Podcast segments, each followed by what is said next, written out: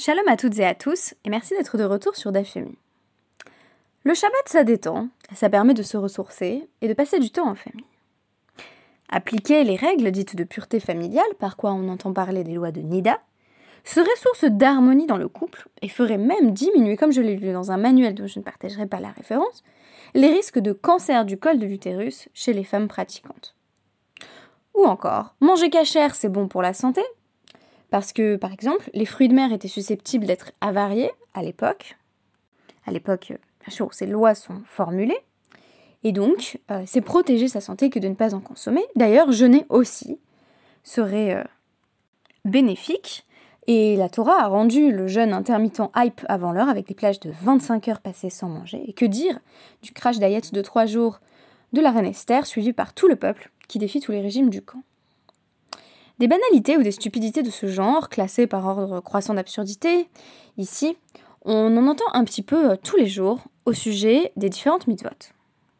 Non pas que tous ces arguments soient absolument faux, après tout, le Shabbat, oui, on peut se détendre plus aisément et passer du temps avec ses proches, mais le piège consisterait à en faire le telos des mitzvot, c'est-à-dire la raison pour laquelle on pratique tel ou tel commandement. C'est de cet écueil qu'il sera question à travers mon analyse des DAPIM 28 et 29, donc des DAPIM euh, que nous étudions hier et aujourd'hui dans la Maseret Rosh Hashanah en suivant le calendrier du Dafyomi.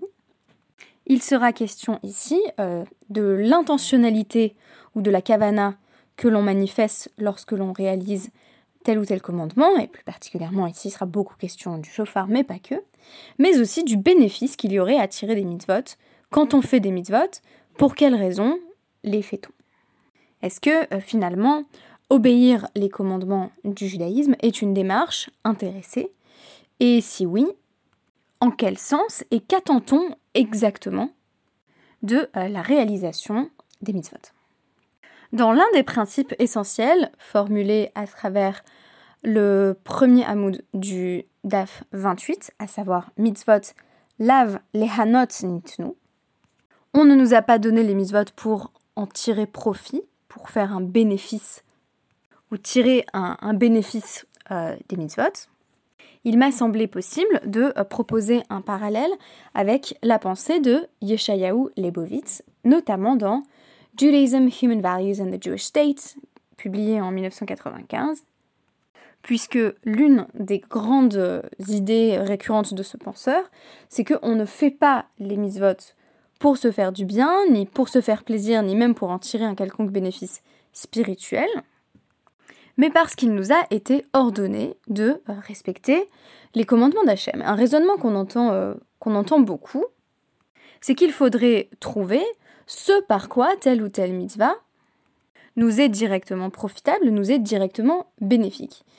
Et ce qu'on va mettre en avant ici, c'est que c'est peut-être un élément, un élément peut-être explicatif, un élément euh, qui rend compte de mon expérience quotidienne, mais ce n'est pas pour ça que je le fais. Par exemple, effectivement, je trouve que Shabbat permet de se ressourcer, de sortir d'une logique euh, de productivité incessante qui est celle de la semaine, mais aussi qui est celle de notre société de manière plus générale, mais ce n'est pas pour ça que je fais Shabbat, et je serais aussi bien en peine de, dire que c'est pour ça que la mitzvah existe dans l'absolu, puisque euh, je n'ai pas de réponse Quant au ta'ame à mitzvot, euh, les raisons qui sous-tendent les commandements euh, que nous observons, en réalité, euh, je ne peux avoir que des pistes de réflexion qui font sens pour moi. Une première étape, comme on va le voir à travers notamment le DAF 28, ce serait d'accepter de comprendre véritablement ce principe de mitzvot, lave les hanot, nitnu. Elles n'ont pas été données, on va dire simplement pour euh, notre bénéfice à nous, que ce soit un bénéfice euh, essentiellement euh, physique ou même peut-être un bénéfice spirituel direct.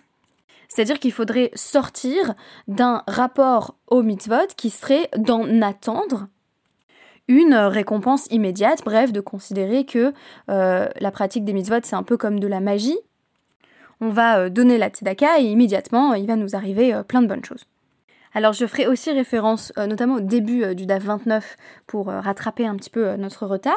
J'ai trouvé qu'il y avait une Mishnah très surprenante, donc au début du DAF 29, qui clôt notre Pérec de Rosh Hashanah, à savoir le troisième Pérec, puisque ensuite on rentre dans le dernier, le quatrième.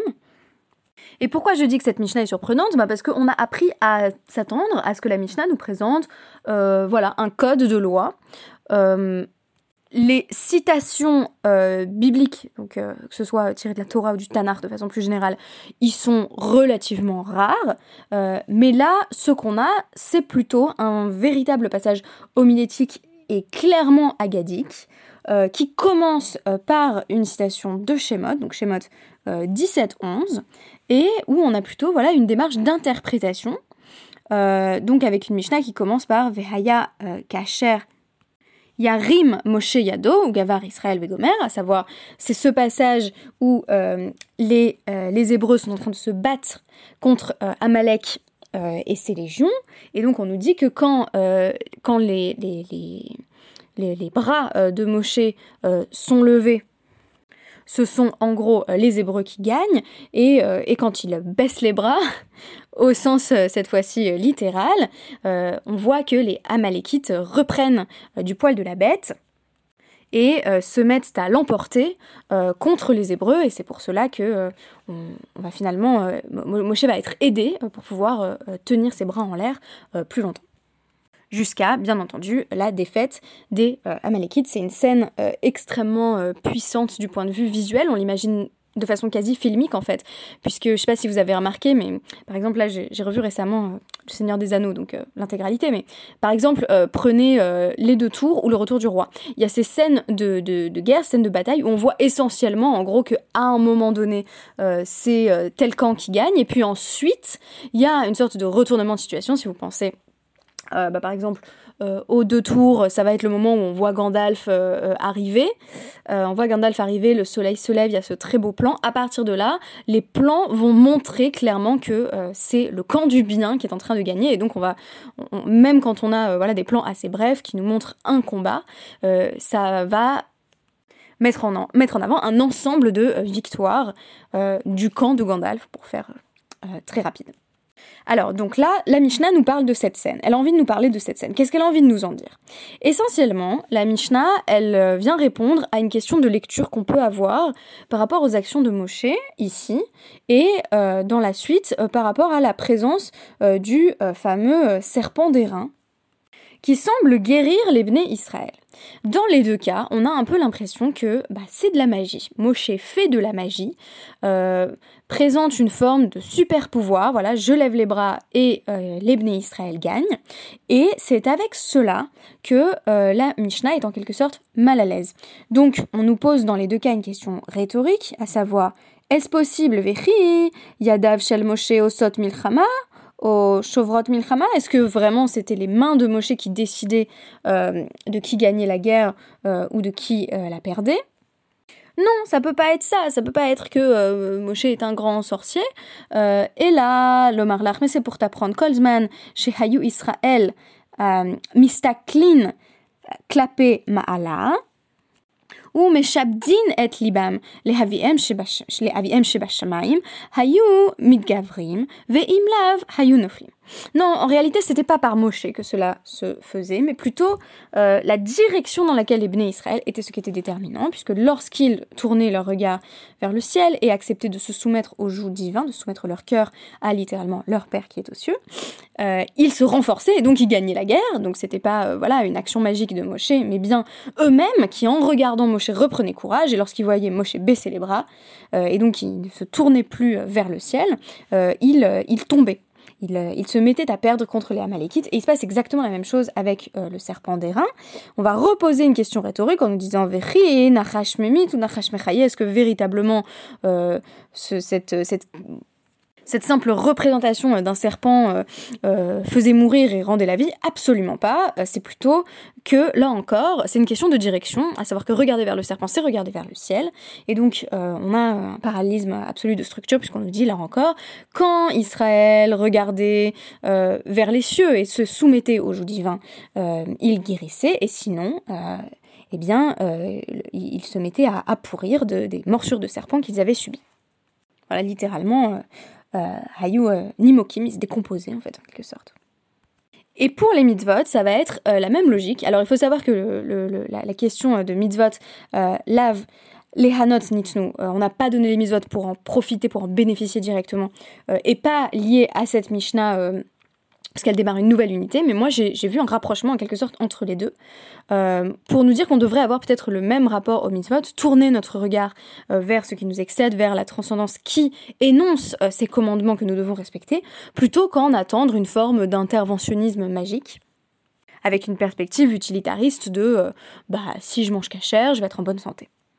Si je regarde le serpent des reins, je vais guérir. La causalité est ici remise en question ou du moins euh, rapporter finalement à euh, une altérité qui nous excède et à cette idée de regarder vers le ciel, tourner son regard vers le ciel, plutôt que d'attendre en quelque sorte des mitzvot un, coup de baguette magique. Alors, comment ça s'inscrit dans le DAF 28, euh, cette idée qu'on ne doit pas directement bénéficier des mitzvot? Eh bien, il y a quelque chose d'assez surprenant qui est rapporté au nom de Rava, à savoir Hamudar Echavero Mutar Litkoa Lo Tkia Shel Mitzvah. Donc, apparemment, quelqu'un qui a fait le vœu, donc Moudar, de ne bénéficier en rien euh, de, de, telle personne. Donc moi par exemple, je sais pas, je fais le vœu de euh, ne bénéficier en rien euh, de, de quoi que ce soit qui appartienne à Shmuel. A priori, bah, désormais, je ne saurais avoir accès à ces biens, accepter par exemple de la nourriture ou des cadeaux de Shmuel. Mais Shmuel pourrait euh, malgré tout, euh, sonner du chauffard pour moi, donc euh, serait susceptible de m'acquitter de l'obligation d'écouter le chauffard. Donc ça marche mieux si. L'exemple marcherait mieux si on avait deux personnes avec le même niveau d'obligation. Alors, si par exemple c'était c'était Émile et non pas moi, on pourrait dire que Shmuel peut toujours acquitter Émile de son obligation de d'écouter le chauffard, parce que c'est une mitzvah, et même si Émile euh, avait fait le vœu de ne pas dériver euh, de bénéfices, de ne pas tirer profit euh, du chauffard de Shmuel en particulier ou d'un chauffard précis, il peut malgré tout s'acquitter de la mitzvah de Kiat avec ce chauffard. C'est très surprenant parce qu'a priori, on vient de désigner précisément ce chauffard comme étant disqualifié, mais pour la mitzvah, ça fonctionne. Et Rava rapporte que euh, cela vaudrait également euh, pour euh, toute situation où une personne fait une mitzvah pour moi. par exemple, l'aspersion des mes khatat ou eau de purification. Si je dis je veux plus rien avoir à faire avec bah, toujours Shmuel, je ne tirerai aucun bénéfice de cette personne. Shmuel peut malgré tout m'asperger des eaux de purification. Par exemple, si j'ai contracté euh, la Touma, l'impureté rituelle, euh, par contact avec un mort, il peut euh, m'asperger de, de cette eau dans laquelle on aurait placé les cendres de la vache rousse. Sauf si, par ailleurs, c'est bimot à Hamas, c'est-à-dire c'est en plein été, parce que là, on aurait l'impression que, effectivement, je suis en train d'en tirer un bénéfice physique direct, à savoir le fait que bah, ça reste de l'eau, et donc là, Shmuel est en train de venir me rafraîchir, et donc je tire un bénéfice de quelque chose que Shmuel fait pour moi en dehors de la mitzvah, euh, qui consiste ici à se purifier avec les eaux de purification. Pourquoi? Eh bien, en vertu de ce principe qui veut que mitzvot lave euh, les hanot nitnu. On sépare euh, totalement le fait de tirer profit de quelque chose que quelqu'un ferait pour nous, que ce soit d'une action ou de l'un de ses biens, du fait de réaliser une mitzvah. On considère que c'est pas directement à mon bénéfice. Et donc, euh, l'exemple des eaux de purification, il est intéressant parce qu'il présuppose euh, clairement que on pourrait dire, bah oui, euh, après tout, le tout rituel, en fait, toute village shel mitzvah, toute immersion de purification, eh ben, elle contient un bénéfice évident, c'est que ça me rafraîchit si j'ai chaud. Et là, on nous dit non, ça c'est complètement séparé, ça ce serait susceptible d'être problématique si c'était en plein été et que une personne dont j'ai refusé euh, de tirer profit venait m'asperger d'eau de purification qui viendrait malgré tout me rafraîchir. Mais euh, tant qu'on est purement dans le cadre de la réalisation de la mitzvah séparée euh, de tout bénéfice, on ne parle pas justement de bénéfice et de profit. On ne fait pas intervenir ces notions-là en disant bah, en fait la personne elle me rend un service puisqu'elle me permet de faire une mitzvah. Visiblement on est complètement dans un cadre différent. Et ça m'a fait penser à l'idée avancée par les Bovitz dans Judaism, Human Values and the Jewish State, euh, en vertu de laquelle euh, seule la prière, la tfila, euh, que l'on prie, la, prière que, l'on fait en tant que pratique d'une mitzvah, a une signification religieuse. En gros, euh, pourquoi il faut faire les mitzvot? Eh bien parce qu'on nous a demandé de les faire, et pas parce qu'on on entend en retirer un quelconque euh, bénéfice spirituel. Bon, a fortiori pour les bovites, pas parce qu'on entend euh, faire un, cadeau à Dieu qui en bénéficierait, là ce serait c'est une autre dimension. Est-ce que, est-ce que Hachem tire un quelconque bénéfice de nos mitzvot à nous? Mais ici on est plutôt sur l'autre versant de la question, à savoir est-ce que nous-mêmes on doit s'attendre à tirer un bénéfice des mitzvot? Ici, Lebovitz va aller jusqu'à dire que euh, la prière que l'on ferait euh, spontanément pour épancher son cœur est un acte religieux euh, qui est considéré comme déficient, puisque la personne qui prie ainsi souhaite en réalité satisfaire ses propres besoins et se place elle-même comme télos, comme fin, comme si elle se servait de Dieu euh, pour promouvoir son propre bien-être et ses propres intérêts. Et on aurait la même idée à travers les mitzvot euh, si on considérait que les mitzvot ont été donnés directement à notre bénéfice, c'est-à-dire pour en tirer un profit immédiat, elle serait euh, un moyen et non une fin, un moyen de d'être en meilleure santé, un moyen d'être plus gentil avec les autres, ça pourrait dépendre, à vrai dire, euh, de la mitzvah.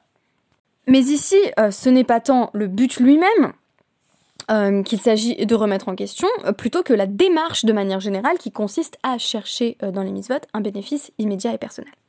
Du coup, la question euh, suivante, en quelque sorte, pour moi, euh, et qui est abordée dans le DAF 28, euh, avec la continuité dans le DAF 29, c'est est-ce que, du coup, ce qui compte, c'est la mitzvah elle-même, dans l'absolu, détachée de tout effet qu'elle serait susceptible d'avoir sur moi.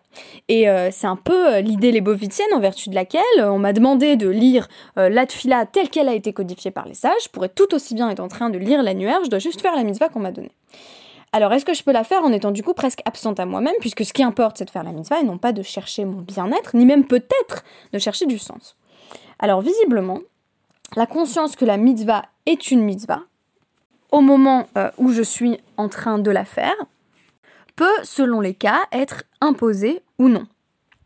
Dans le cas du chauffard, clairement, c'est présenté euh, à travers euh, ces dapim comme étant essentiel. Le cas du chauffard va être opposé à celui euh, de la matzah à partir du pasouk de Vayikra 23-24 qui affirme euh, Zichron 3 Ktiv.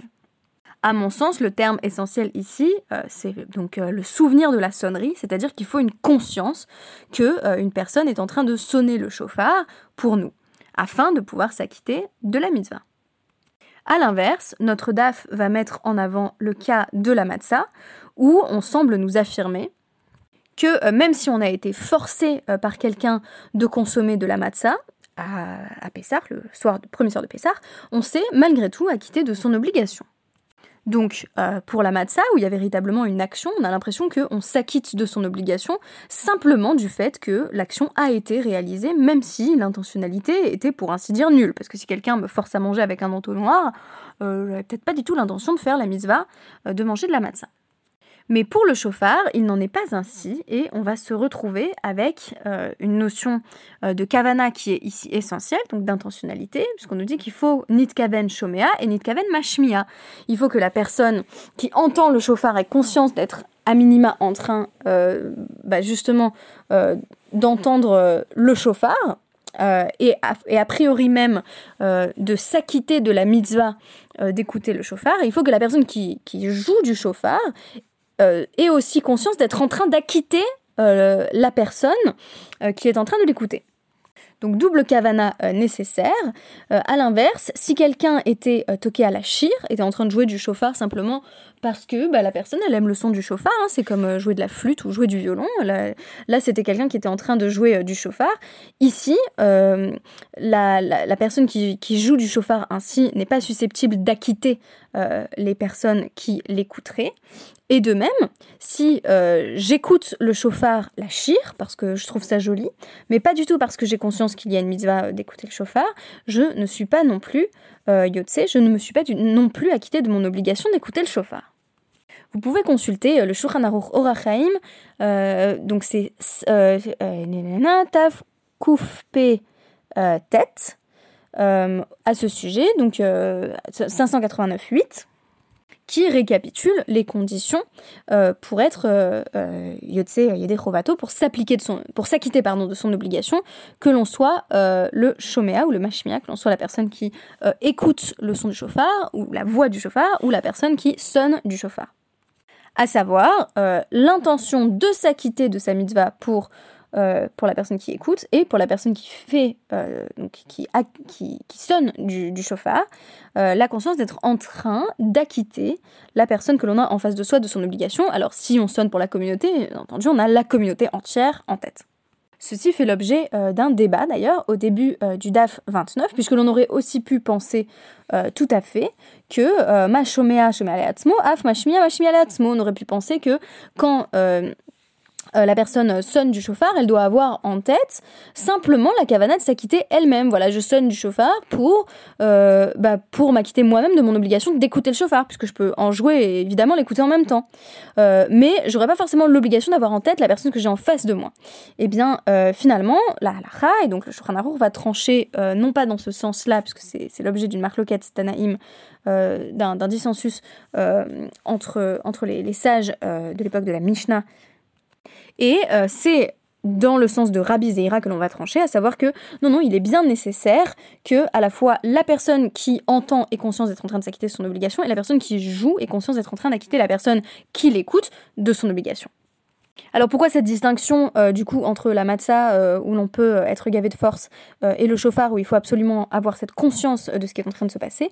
Peut-être parce que pour le chauffard, c'est un peu la question de alors l'arbre qui tombe dans la forêt s'il n'y a personne pour l'entendre, est-ce qu'il est est-ce qu'il a tout de même produit un son en tombant euh, Ici, euh, si le chauffard est joué, euh, mais que je n'ai pas eu une intentionnalité minimale, à savoir cette distinction que j'essayais d'établir hier entre entendre et écouter, si je n'ai donc pas écouté le son du chauffard, c'est comme s'il ne s'était rien passé pour moi. Et donc ici, on va considérer qu'il est bel et bien nécessaire d'avoir écouté activement en vertu de cette citation de Zichron Troa. Il faut se souvenir. Donc pour se souvenir, il faut quand même qu'il y ait eu un acte. Si euh, je pouvais dire quelques mots de conclusion, je dirais que la, sou la Suga elle-même, mitzvot Rirot Kavana, est-ce qu'on a besoin d'intentionnalité pour toutes les mitzvot, n'a pas euh, de réponse tranchée, je pense, euh, du moins dans, ma compréhension, mais, mais des applications locales. On voit ici que c'est différent par exemple pour Matza et pour, et pour et pour chauffard. Euh, et ça va continuer chez les Rishonim à faire l'objet euh, d'une marque loquette, donc d'un dissensus. Euh, il me semble que de manière générale, on, considère que oui, mitzvot, kavana, on a besoin d'intentionnalité quand on fait les mitzvot, mais l'intentionnalité peut être assez minimale. pour le chauffard, ce n'est pas le cas. Il faut bel et bien avoir conscience qu'on est en train de réaliser une mitzvah, sinon on n'a rien fait. Sur le bénéfice des mitzvot, en revanche, pas de doute euh, dans, euh, dans cette sugia, à savoir que euh, je, je, dois les faire, non pas pour mon bénéfice personnel, mais parce qu'elles ont un sens en tant que mitzvot. ce serait peut-être l'idée que c'est une vie régie par les mitzvot qui, qui est en réalité signifiante ici, une vie sous le signe du commandement. Et ce n'est absolument pas une injonction euh, de ne pas chercher le sens euh, des mitzvot, mais simplement euh, un avertissement, à savoir que la réponse n'a à peu près aucune chance d'être fondamentalement parce que c'est bon pour moi, parce que c'est bon pour la santé, parce que c'est bon pour le moral, parce que c'est distrayant.